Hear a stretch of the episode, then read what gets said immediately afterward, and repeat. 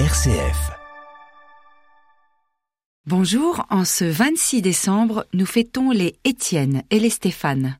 Étienne est la forme française du grec Stéphanos, qui veut dire celui qui est couronné. Nous connaissons Saint Étienne grâce au livre des Actes des Apôtres. Étienne est l'un des sept diacres qui accompagnaient les apôtres dans leur mission, avec Philippe, Procore, Nicanor, Timon, Parménas et Nicolas.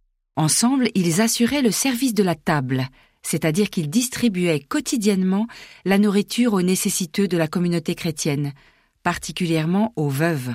Étienne était leur chef, il appartenait à la communauté grecque de Jérusalem. C'était un homme plein de foi et d'Esprit Saint. On ne sait pas comment il s'est converti au christianisme. C'était un homme instruit qui connaissait parfaitement les Écritures et Étienne ne pouvait s'empêcher d'évangéliser la communauté juive hellénistique de Jérusalem, sa communauté, son ancienne communauté, et il y arriva très bien. Alors il suscita les foudres chez certains juifs, et se vit accusé de proférer des paroles blasphématoires contre Moïse et contre Dieu.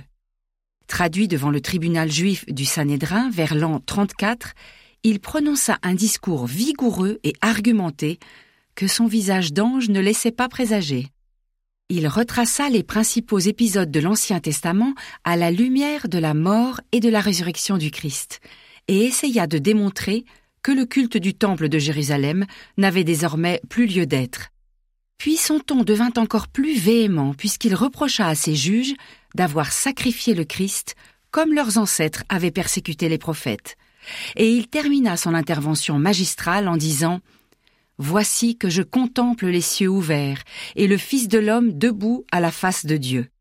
Ces mots provoquèrent la fureur de l'assistance.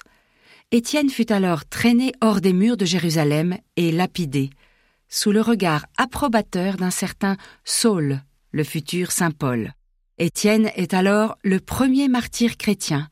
On l'appelle le proto-martyr. Le lieu de son martyr se trouverait à l'emplacement actuel de l'école biblique de Jérusalem.